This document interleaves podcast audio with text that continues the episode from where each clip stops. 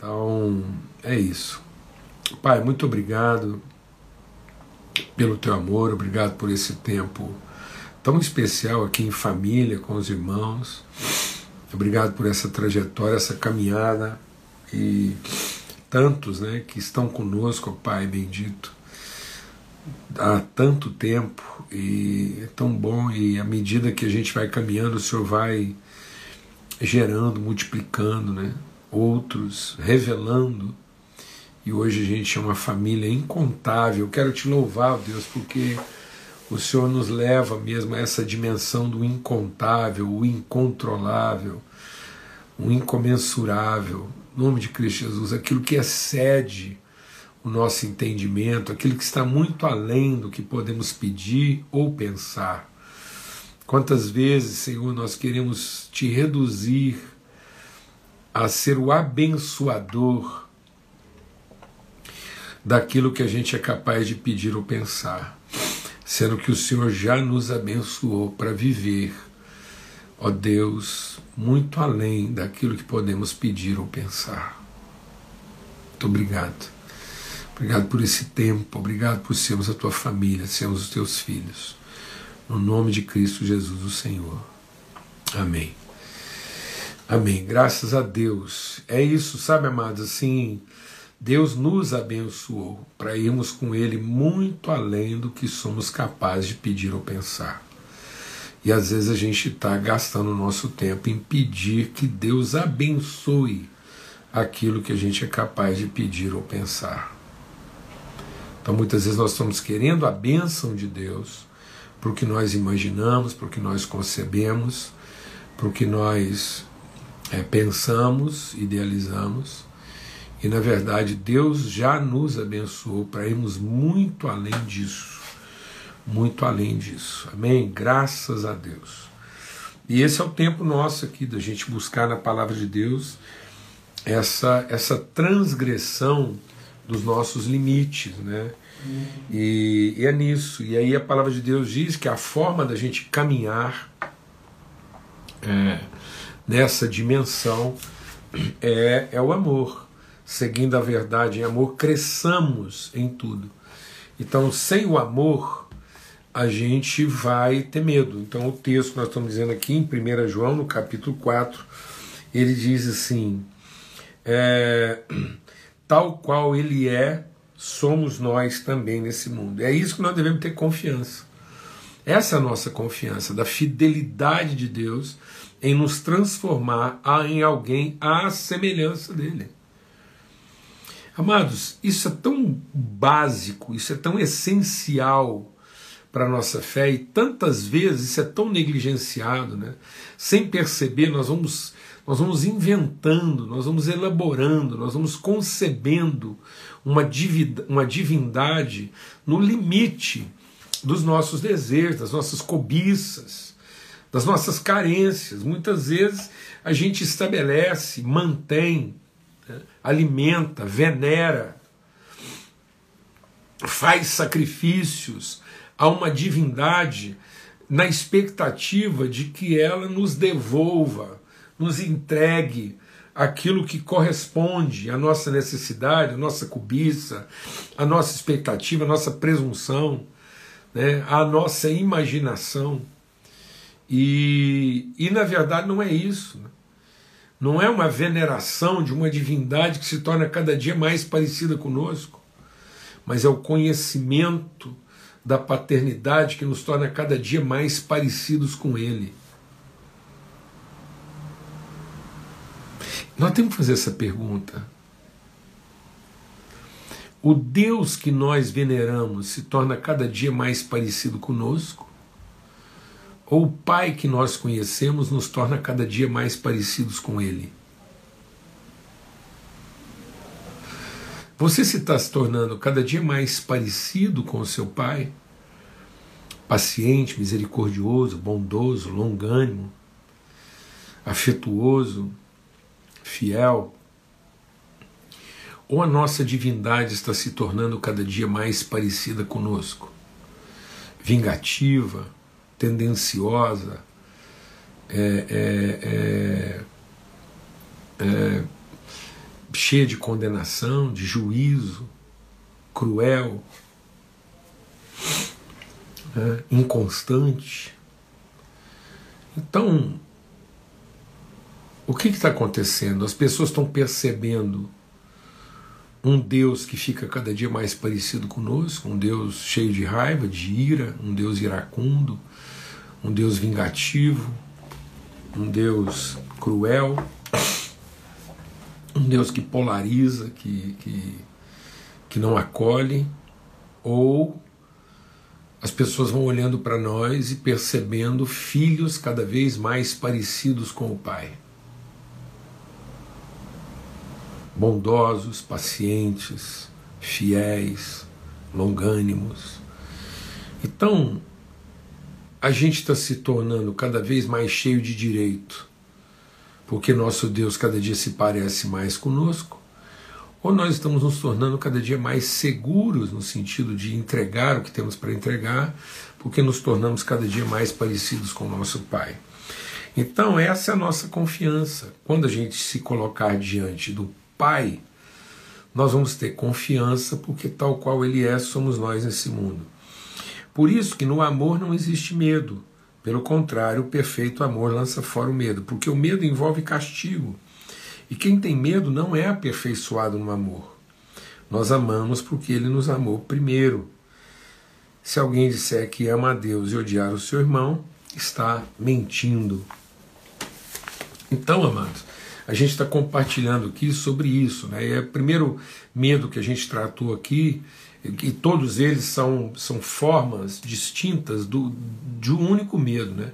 que é o medo da morte, é o medo é o medo da, daquilo, da, da interrupção, do colapso, né?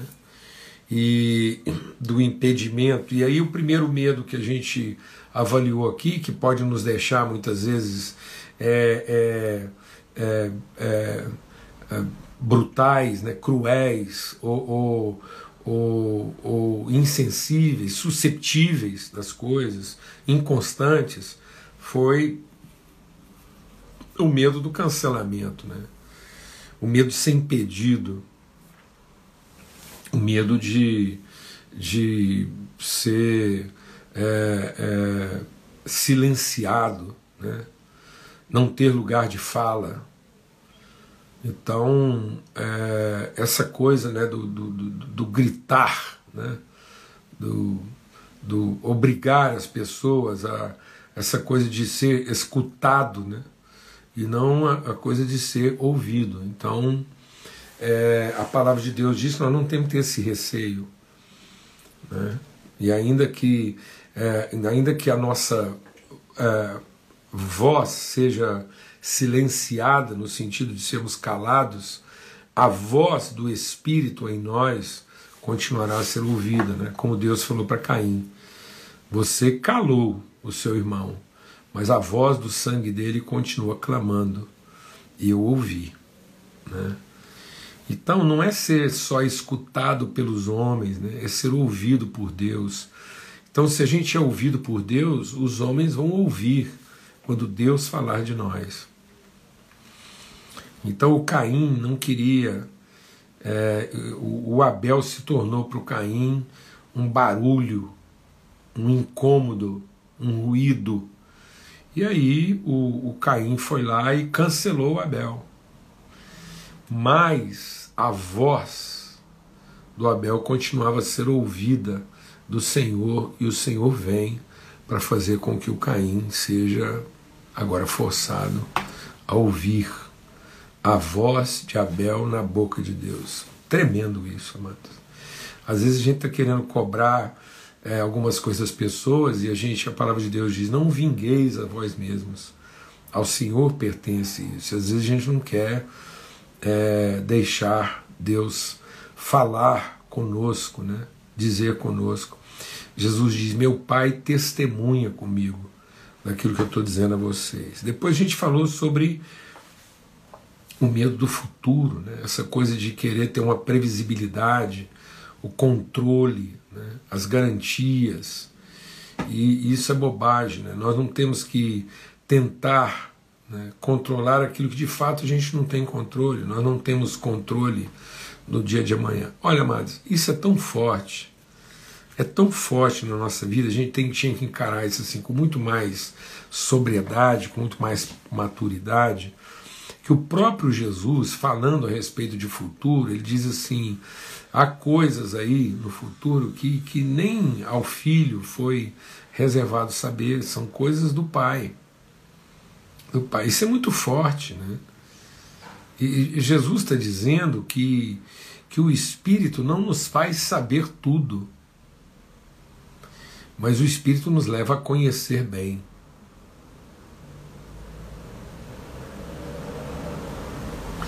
A gente não tem que saber tudo o que Deus sabe. Não temos que ter a sapiência de Deus. Mas nós podemos conhecer a Deus plenamente. E o que vai nos garantir não é saber tudo, antecipar tudo, controlar tudo, mas é conhecer a Deus. Foi isso que Deus falou para Paulo. Deus falou para Paulo: Paulo, você não tem que saber tudo, você não tem que controlar tudo. Minha graça é suficiente, então conheça meu compromisso, conheça minha fidelidade, conheça minha palavra empenhada com você. E vá viver a sua vida com confiança, com ousadia, né, com intrepidez, com determinação. Outra coisa que a gente compartilhou ontem foi essa questão do medo da mentira. Né? Então, muitas vezes as pessoas estão deixando brotar no seu coração raiz de amargura porque uma das formas graves com que o medo se manifesta é o medo da mentira, é, é, é essa preocupação em manter uma reputação. Né? O que, que vão pensar de mim, o que, que vão dizer de mim. Então, muitas vezes eu tenho medo de que as pessoas me calem e também tenho medo do que elas vão falar de mim, a impressão que elas vão ter, os comentários que elas vão fazer. E a palavra de Deus diz que nós não temos que, que, que manter. Jesus não tinha é, uma pré-ocupação em, em resguardar a sua reputação. Jesus estava ocupado e não pré-ocupado. Jesus não estava preocupado em, em resguardar a sua reputação. Ele podia ser chamado de diabo, porque Jesus estava empenhado em manter, em sustentar né, em patentear o seu testemunho, a sua convicção. Então, cuidado, deixa Deus ministrar o nosso coração aqui. Cuidado com a forma com que nós reagimos às mentiras. Porque quando você reage a uma mentira de maneira muito enfática, de maneira muito passional, de maneira muito apaixonada, quando uma mentira desestabiliza você e, e te confunde, isso é sinal de que talvez você mesmo acredite naquilo. Porque se aquilo fosse totalmente, absolutamente mentira, a gente não reagiria dessa forma tão passional. Então, uma das formas de revelar, de testemunhar que o que está sendo dito é mentira, é a gente tratar isso com paz, com segurança, com serenidade com mansidão. Amém? Então a gente mantém a energia própria, o nosso compromisso com a verdade. E da onde vem a nossa energia? No compromisso com a verdade. E não ficar aí gastando nosso tempo, nossa energia em desmentidos. Olha, eu quero te dar um testemunho pessoal. Nunca vá atrás de desfazer uma mentira que alguém tenha dito a seu respeito. Porque quando você ocupa esse tempo de, de discutir, de, de desmentir, você está dando à mentira um status que ela não tem. Então não dê à mentira o status que ela não tem. Então deixe a mentira no lugar dela. Deixe a mentira na boca dos mentirosos. Por isso que, que Jesus, quando ele está lá conversando com o diabo, ele diz, mas também está escrito. Então Jesus não vai ficar ocupado com desmentidos, mas ele vai reforçar e vai é, é, patentear o seu compromisso e o testemunho com a verdade. E aí hoje a gente quer é, compartilhar um pouco sobre o medo do dano?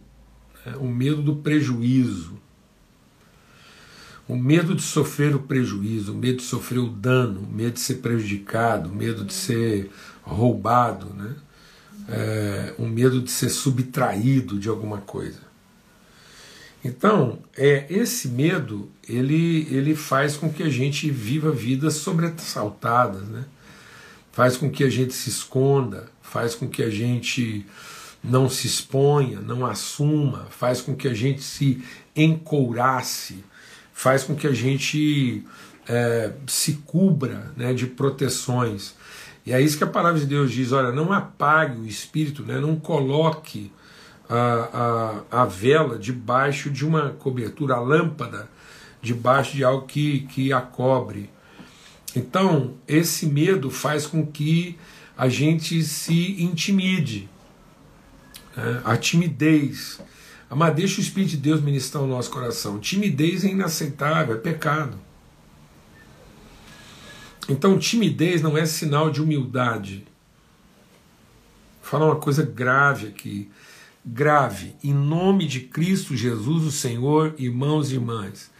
Timidez não é sinal de humildade, timidez é sinal de orgulho e é o medo de ser prejudicado, o medo de assumir um lugar, uma postura, de se expor e sofrer algum tipo de dano, algum tipo de prejuízo, algum tipo de avaliação negativa.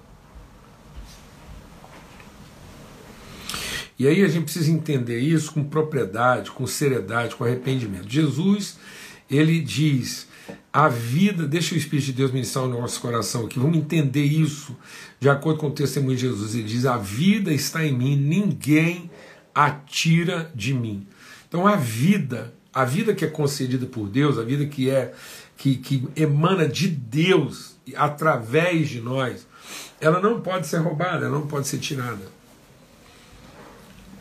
Não pode, porque ela é a vida eterna. Então não tem como você subtrair da eternidade, não tem como você roubar da eternidade, não tem como você ser prejudicado na eternidade. É como uma fonte, por isso eu tenho que olhar minha vida como uma fonte de águas que salta para a vida eterna. Quando você vai lá e pega a água da fonte, você não está roubando da fonte, você não está subtraindo, você não está fazendo a fonte menor, pelo contrário, você está fazendo com que a fonte cumpra o seu propósito. Por isso que Jesus diz: a vida está em mim, ninguém atira de mim. Por quê? Porque antes que alguém venha tirar de mim alguma coisa, eu espontaneamente já ofereci. Então, qual é a única maneira da gente não ser prejudicado? Qual é a única maneira da gente não ser roubado, ser subtraído? É você se antecipar ofertando isso de forma espontânea e voluntária. É por isso que a palavra de Deus diz que nós só amamos porque Deus amou primeiro, porque eu não fui lá, aquilo que eu recebo de Cristo não é furtado, não é comprado, não é adquirido, não é subtraído, não é roubado, não. Eu vou lá buscar em Jesus, em Cristo, na fonte da vida eterna, aquilo que espontaneamente, espiritualmente, eternamente emana dele. Então as pessoas tinham que encontrar em nós uma fonte emanatória de vida. De modo que antes que eu me canse de ofertar, a pessoa se canse de tentar me roubar. Então nós tínhamos que vencer o ladrão pelo cansaço. E não o ladrão vencer a gente pela inanição. Amém? Deixe as pessoas que tentam te roubar ficarem cansadas de tanto tentar.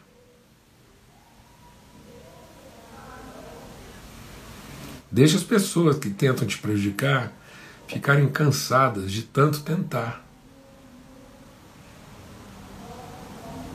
Porque maior do que a capacidade delas de roubar, de subtrair, de saquear, é a sua autoridade em dar. Então você se antecipa.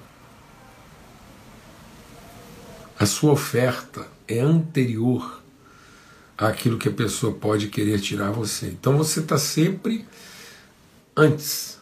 Por isso que a vida está no princípio, na origem. Então a vida não acontece né, a partir do que a pessoa toma. A vida acontece a partir da nossa, né, da nossa é, é, proatividade em ofertar primeiro.